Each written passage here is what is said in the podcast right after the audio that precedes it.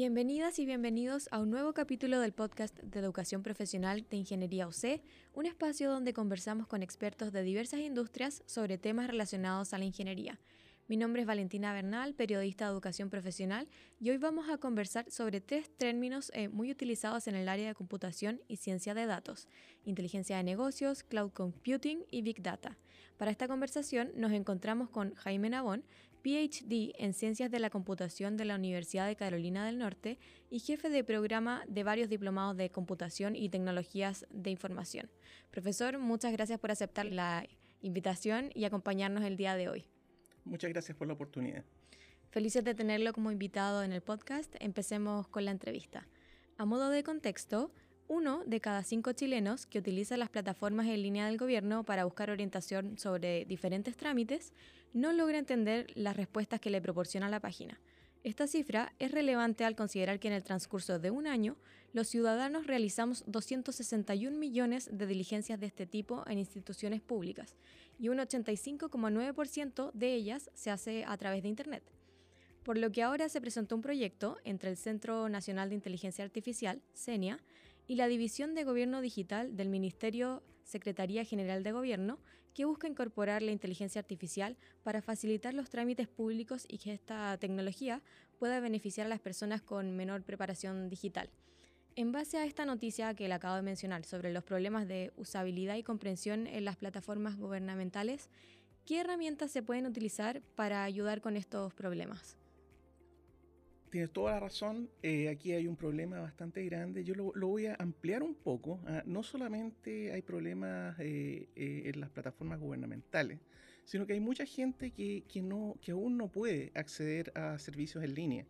si tú buscas a gente un poco mayor, yo tengo mi madre, por ejemplo, que tiene sus años y sufre cada vez que tiene que hacer un trámite bancario, porque ya no se puede hacer por teléfono, tiene que hacerlo a través de la web.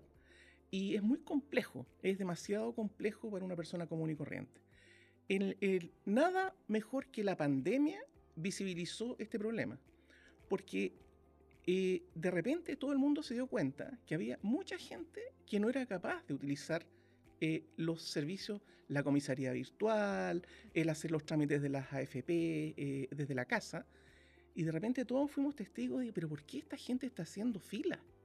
¿Por qué hace fila? Y miles y miles de personas que no son capaces de usar estos servicios en línea porque no están, no están pensados para ser usados por gente común y corriente. A veces son ingenieros los que los hacen y que suponen que todos tienen un gran computador con una gran pantalla y que tienen todos los conocimientos como para poder hacerlo. Eh, hay términos técnicos que la gente no conoce. La mayoría de la gente tiene que hacer estos trámites no con un computador, sino que con un con un celular. En un celular es todo más chiquitito. A veces la aplicación no está diseñada para un celular. Entonces, sí, aquí hay un problema y efectivamente eh, la inteligencia artificial puede ayudar mucho. Eh, por ejemplo, eh, yo creo que mucha gente ha tenido la experiencia de interactuar a través de ChatGPT, por ejemplo, para pedir información. Y ahí uno tiene un esbozo de lo que es un chat inteligente. Eh, a mí lo que me gustaría es que, por ejemplo, mi madre, que tiene que hacer un trámite bancario, en lugar de decirle, mira, lo que tienes que hacer es entrar al banco, buscar la página, decirle, mira, tú llamas a este número y te va a contestar alguien que te va a entender. Eh, y, tú, y tú uno puede preguntar, bueno, y, si tengo que hacer esto otro, y que le entienda lo que está diciendo y le conteste. Entonces hay una, hay una, hay una gran promesa de tener servicios que sean más accesibles. Eh, y, la inteligencia artificial y, la ciencia de datos, pueden ayudar mucho en este fin. Eh, lo que sí hay que tener en cuenta es que no se trata solo de inteligencia artificial. Aquí hay que, es más bien que la gente que diseña estos sistemas se meta en la cabeza que esto no es para gente eh, de 20 años que ya ha usado mucho tiempo computadores, sino que hay una masa de gente que tiene dificultades y que hay que pensar en ello. Claro, como hay una brecha en la alfabetización digital. Tremenda, tremenda, sí. Y por ejemplo, ¿cómo se puede relacionar, eh, ahora cambiando un poco de tema, el tema, o sea, el concepto de minería de datos con business intelligence? Ya, eh, están muy relacionados eh, la, a ver, la inteligencia de negocio, o en inglés Business Intelligence, se trata de sacar partido de los datos para tomar mejores decisiones de negocio. Em, hoy en día se dice que las eh, empresas tienen que ser data driven, es decir, que los datos son los que guían las decisiones de la empresa. Esto es parecido a como que yo dijera, estos autos que se manejan solo toman datos del ambiente y en base a esos datos toman las decisiones. Las empresas debieran ser iguales, tomar decisiones en base a los datos y no un poco al olfato del gerente. Y entonces, la, inteligencia de negocio hay mucho de usar los datos para poder anticiparse, por ejemplo, para hacer predicciones. Eh, el año pasado, para fiestas patrias, eh, ¿cuántas empanadas se vendieron? Eh, entonces, en base a eso, yo puedo planificar mi negocio. Y no solamente un año, sino si yo tengo varios años hacia atrás y sé, por ejemplo, qué pasa cuando cae un fin de semana largo, cuando no cae un fin de semana largo, eso me permite tomar mejores decisiones. Ahora, la minería de datos es, más sutil todavía y se trata de buscar patrones de datos que no están visibles a simple vista. Entonces, eh, digamos que mm, yo tengo guardado, yo, soy, yo tengo un supermercado y yo guardo la información de el detalle de todas las compras de todos los clientes durante cinco años. Entonces yo puedo, con estas herramientas de minería de datos, el proceso de minería, porque es como en la minería uno tiene un cerro de material que no sirve de mucho, pero entre medio hay cosas valiosas. Entonces se trata de eso acá. Entonces, de repente lo que se encuentra es un patrón. Eh, mira, lo que pasa acá es que cuando es el mes tal, ¿ah? en tal mes, cuando ocurre un fin de semana que tiene un día sándwich, la gente compra cerveza. Eh, y esa, ese es, un, es un patrón que puede ser usado muy exitosamente para el negocio. Entonces, ahora, ¿cómo se relacionan? Porque justamente la minería de datos va a apoyar a estos procesos de inteligencia de negocio para tomar mejores decisiones. Así que son, son como, como dos áreas muy, tienen muchas cosas en común. De hecho, muchas herramientas de minería de datos usan técnicas de las mismas que se usan en inteligencia de negocios. Todas estas áreas se han ido como conectando. Eh, la ciencia de datos, por ejemplo, está muy interconectado con la inteligencia de negocios. es como otra forma de verlo. Pero al final, el objetivo es más o menos lo mismo. Es, es aprovechar las oportunidades que se abren de aprender de los datos yo tengo mis datos, lo primero hay que ser capaz de recoger los datos, guardarlos, gestionarlos, porque estamos hablando de muchos datos. ¿ah? Mucha y, por información. Eso, y por eso se llama Big Data. ¿ah? Eh, Big Data eh, y ni siquiera es solamente cantidad de datos, sino que la velocidad con que se generan los datos. Entonces, primero hay que ser capaz de gestionar esos datos, esa cantidad, eh, que sabemos que se generan. O sea, datos se generan todo el tiempo una persona común y corriente, solamente por andar trayendo su, smartphone, genera cantidad enorme de datos. Pero luego la parte más entretenida es cómo saco partido de este, esta gran riqueza de datos. ¿eh? Pues si no me quedo con el cerro de mineral y no, ¿qué hago con eso? O sea, no voy a entrar a bucear ahí. Uno puede intentar graficarlo, ponerlo en forma, pero ya llega un momento en que no se puede. Y ahí es donde entran estas técnicas. Perfecto. Y bueno, también existe el término cloud computing. ¿Qué es y qué tiene que ver con la inteligencia de negocios? Y también, ¿cuáles son sus usos y beneficios? Es una excelente pregunta. Eh, a primera vista uno dice, pero esto es otra cosa, distinta. Claro. Em, pero en, en, en, lo que estamos viendo, este, este, este tremendo revolución relacionada con tecnología de información, las cosas están como todas conectadas. Y esta conexión que hay entre ellas potencia una, una potencia a la otra. Entonces yo te diría que cloud computing primero, ¿qué es lo que es? En lugar de que, digamos que yo inventé un servicio fantástico, voy a ofrecer comida, no sé, alguna cosa extraordinaria, voy a necesitar hardware y voy a necesitar software para montar eh, estos sistemas tecnológicos Antiguamente yo tenía que comprarme unos servidores, tenía que pagar licencias de software para poder colocar el software en las máquinas y sobre todo tenía que, contratar a por lo menos uno o dos especialistas que se preocupen de armar la solución, de preocuparme que no me hackeen las cuestiones. Entonces era, era complejo, especialmente para una empresa pequeña, una pyme. ¿Qué es lo que hace Cloud Computing? Usted no se preocupe de nada. Usted ponga su tarjeta de crédito y contrata equipo contrata el software, yo le voy a poner a usted todo listo y yo me voy a preocupar de gestionarlo, de mantenerlo, usted solamente lo utiliza. Mejor aún, usted va a pagar solo por lo que utiliza. No tiene que comprar una máquina crecedorcita para que después me sirva. No. Lo que va a usar ahora, después si le va yendo bien en el negocio, lo, lo va agrandando. Y más importante aún, después si le va yendo mal, lo va achicando es cosa que no se puede hacer con el equipo que uno compra. Es muy flexible. Eh, claro. ¿Qué es lo que hace el cloud computing y por qué tiene relación con esto de inteligencia de negocios y con big data? Es porque es como que lo democratiza, lo pone al alcance de cualquiera. Eh, cuando empezaron estas técnicas de inteligencia artificial, era prohibitivo para una empresa pequeña implementar, digamos que se me ocurre algo genial una cosa que yo voy a hacer este sistema y va a ser inteligente, va a entender lo que la gente quiere y de un chat. Ya, pero armemos esta solución. Y vas a tener que contratar gente carísima que le vas a tener que pagar mensualmente. Vas a tener que comprar máquinas. Se necesita mucha máquina para muchas de estas cosas de inteligencia artificial, mucha máquina. Entonces, esto lo hace factible. Mira, cuando empezó el cloud computing, los servicios que ofrecían estos proveedores, los proveedores de cloud computing, los grandes son pocos. Está Microsoft, está Amazon, está Google. Tiene un poco el monopolio. claro, hay otros más chicos, pero se llevan el grueso de la torta.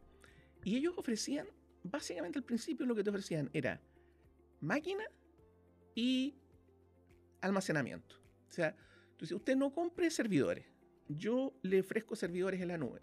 Usted no compre almacenamiento, yo le ofrezco almacenarlos en la nube. Y eso fue, se fue haciendo más popular y todo, pero es insuficiente.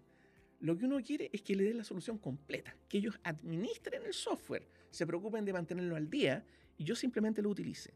Y esa es la etapa que estamos ahora, porque los proveedores de cloud están no solamente entregando estos, por ejemplo, servicios de base de datos, sino que entregan servicios de inteligencia artificial. Eh, tú necesitas reconocer rostros, ellos te dan la solución completa, tú simplemente la utilizas. Entonces, eh, eso es un, un, cambio grande y potencia mucho todo lo otro. ¿Sabes? Como que se, se, se, potencian las dos áreas. Esa, esa, es la importancia del cloud. Y que democratiza el acceso a todo esto de tecnologías como emprendedores y empresas más pequeñas. Exactamente. Cualquiera puede usarlo. Y, por ejemplo, ¿qué tipos de industrias son las que se pueden ver eh, beneficiadas al aplicar inteligencia de negocio en sus datos? ¿Una empresa pequeña podría hacerlo?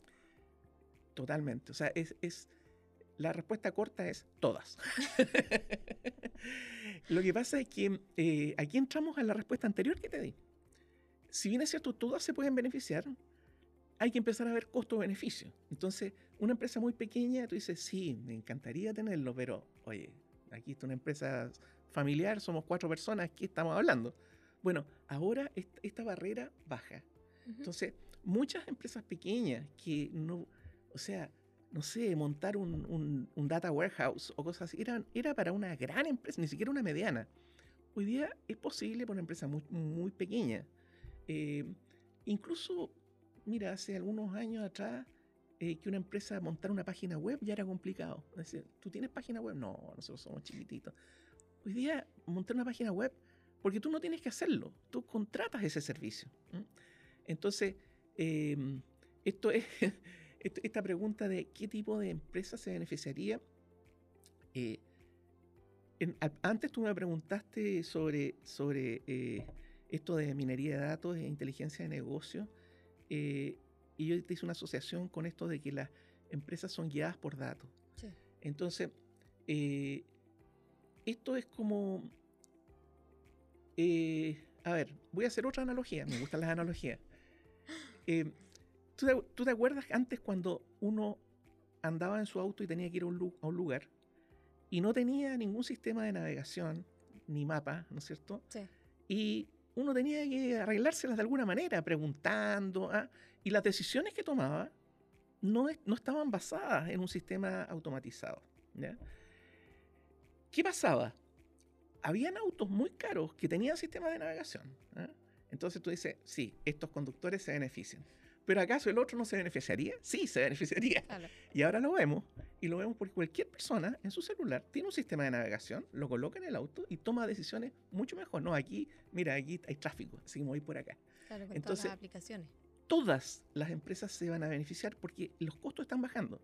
Eh, no solamente no solamente el costo, sino que era muy complicado. ¿ah? Esto de navegación, tú tenías un GPS, había que entender lo que es GPS, nada. Ahora, colocas ahí, dime por dónde me tengo que ir, dobla a la derecha, dobla a la izquierda.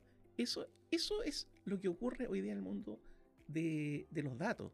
O sea, los datos te permiten tomar mejores decisiones y estar al alcance de mucha, mucha gente. Hay una masificación de esto, lo que es increíble porque nos facilita la vida a todos. y, por ejemplo, ¿hay algún caso concreto de una aplicación exitosa de Business Intelligence acá en Chile, de alguna empresa, organización que nos pueda mencionar? No, mira, aquí sí es súper difícil mencionar una. Todas. O sea, no hay retailer grande que no esté usando inteligencia de negocio. O sea, y, o sea, exitoso, yo te diría Eh, la mayoría ha tenido fracasos al comienzo. Eh, en el mundo de las tecnologías de información, yo hice clase mucho tiempo de ingeniería de software y yo quería llevar a mi clase a gente que contara malas experiencias. y yo, tú puedes ir y contar esto que fracasó. No, yo no voy a contar nada que fracasó. Yo te, voy a contar el proyecto que sí resultó. Eh, pero, pero eso es falso. La verdad es que esto requiere, tiene un proceso de aprendizaje y al comienzo muchas empresas invierten mucho dinero y la experiencia falla. ¿ah? Pero hoy en día esto ha madurado a un punto que hay todos los días experiencias positivas en, por supuesto, en las grandes empresas, pero cada vez más empresas más pequeñas. Por ejemplo, en Chile han surgido montones de fintech eh, que son, de repente son tres alumnos se juntan y arman una empresa y empieza a crecer. Una fintech sin tener estas cosas es imposible. Necesita tomar decisiones basadas en datos. Eh, todas ellas tienen no solo proyectos, están permanentemente usando este tipo de técnicas. Entonces, es difícil mencionar una. Hay infinidad en casi en cualquier área. O sea, la banca, el retail. Eh, no, no se me ocurre algún sector donde no se esté.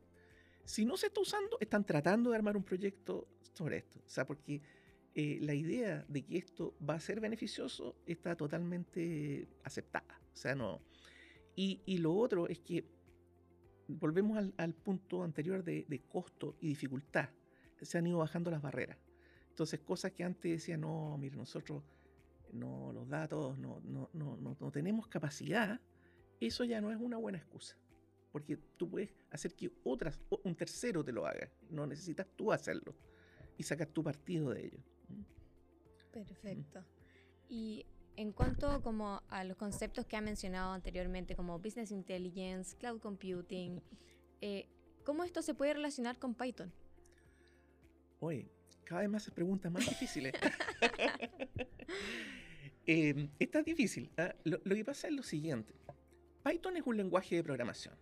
Es un lenguaje en que tú escribes tu algoritmo en forma muy precisa.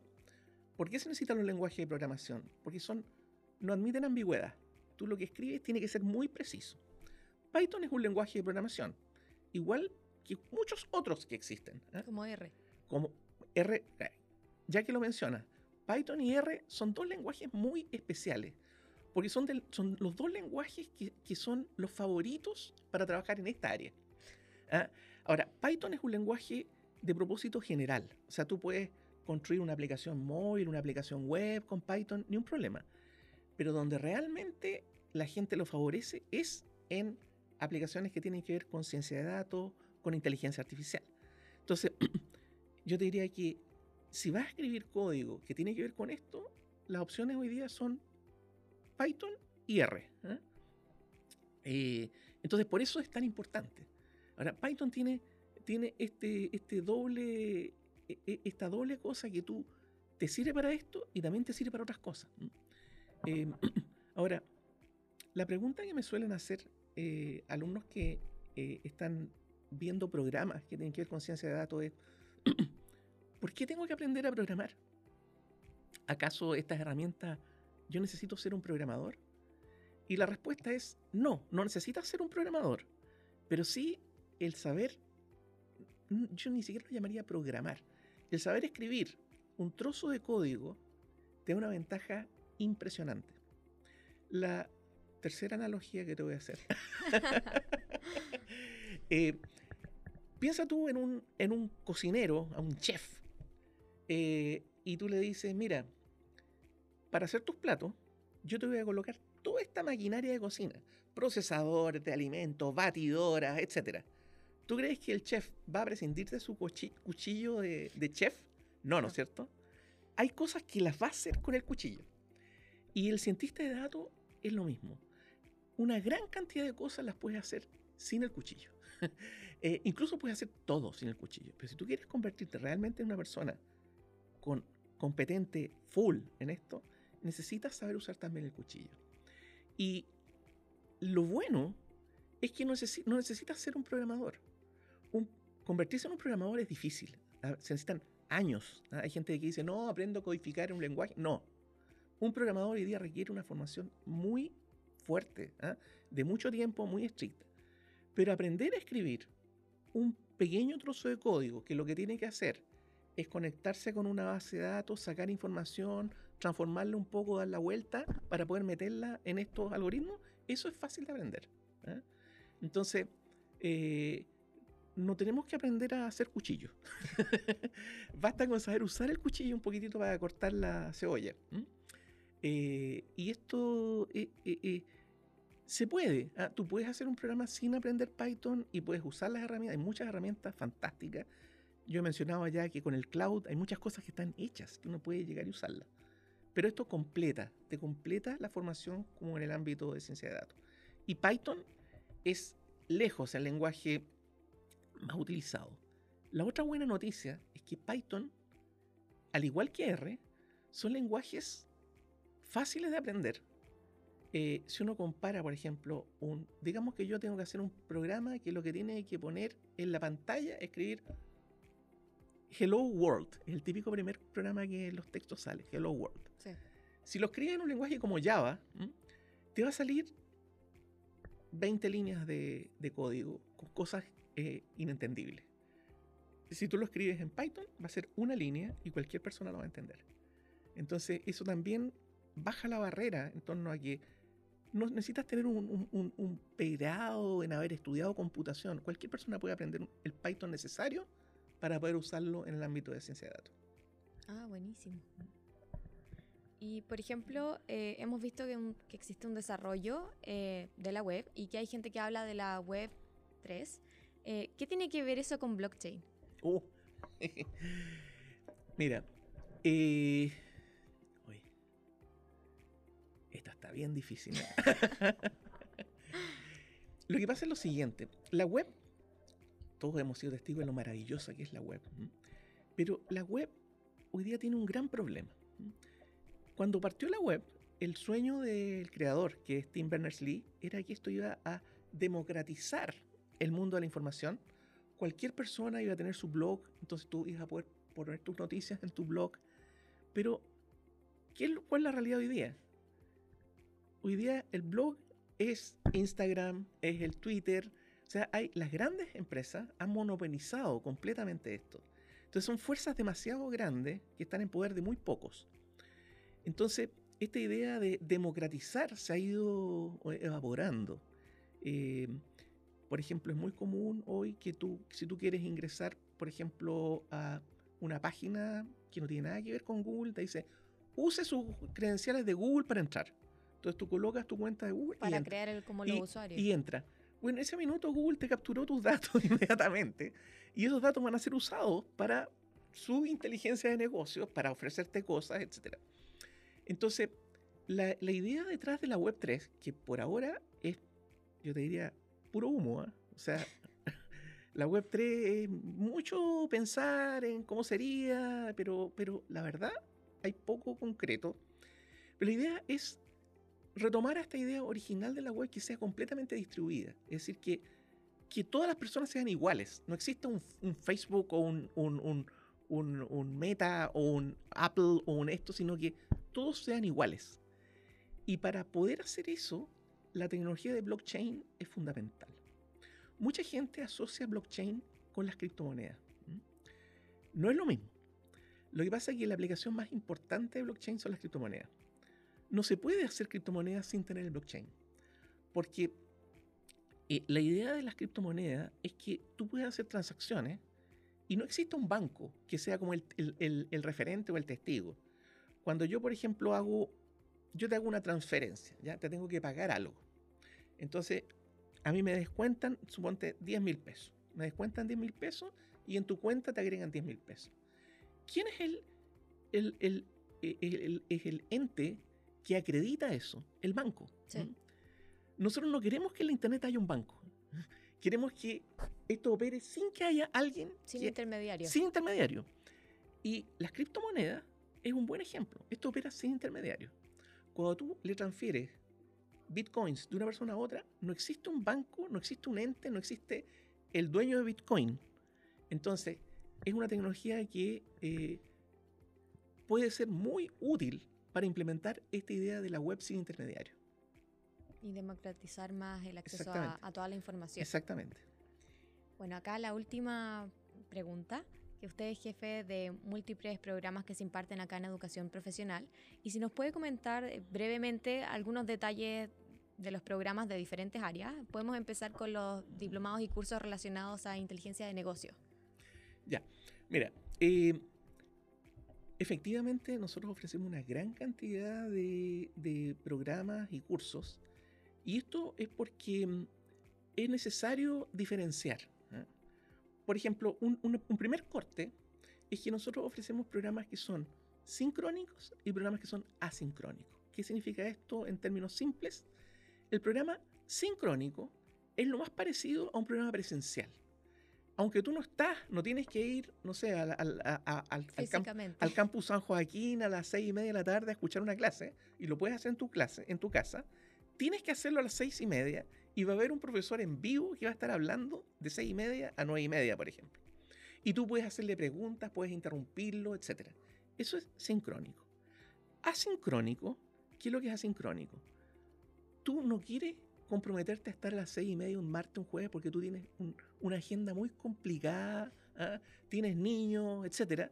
Entonces yo quiero hacerlo de repente, si tengo tiempo a las dos, a las dos. Si te quito tiempo a las cinco, a las cinco. Entonces, las clases, la mayor parte de las clases, están pregrabadas, encapsuladas, no es un profesor en vivo.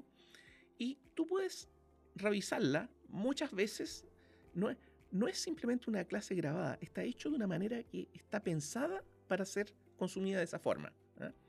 Entonces, tiene la ventaja de que tú es, más, flexible. Tiene la desventaja que no puedes interrumpir al profesor y preguntarle. ¿ah? aun cuando en los programas que nosotros ofrecemos hay algo de sincrónico también. Hay, por ejemplo, hay algunas sesiones en que tú puedes, por ejemplo, para ayudar a instalar tu software o qué sé yo, eh, o de repente apoyar en el trabajo, esta, ya sea sincrónico o asincrónico, hay mucho trabajo personal. Esto no se puede aprender simplemente viendo. ¿eh? Siempre yo les digo a la gente, eh, no se puede aprender a jugar tenis viendo videos de de, no sé, de Federer. ¿ah? Todos los videos de Federer y voy a quedar jugando tenis. No, aquí tú puedes mirar un año tenis y no vas a aprender a jugar tenis. Tienes que ir, tomar una racket y tratar de pegar y al principio la pelota se te va a ir para cualquier lado. Hasta que finalmente le empiezas a pegar. Entonces se necesita una parte práctica. Todos tienen una parte práctica. Y en el caso de lo, en los dos casos, tanto sincrónico como asincrónico, eh, hay apoyo previo para que tú puedas llegar a un buen resultado con tu trabajo. Así que no es tan así como que todo sea encapsulado, hay también. ahora, volvemos ahora a la temática. Eso por un lado, sincrónica, sincrónica, pero también hay distintos temas, a pesar de que, por ejemplo, eh, inteligencia de negocio tiene mucho que ver con minería de datos. Hay gente que quiere enfatizar la minería de datos y hay gente que quiere enfatizar la inteligencia de negocio. Entonces tenemos diplomados que van un poco más en... E, tú me preguntabas recién, eh, inteligencia de negocio. Inteligencia de negocio nosotros tenemos tres programas que yo diría van en esa línea.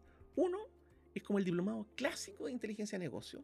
Este es sincrónico, muy completo, y que cubre todas las áreas de inteligencia de negocio.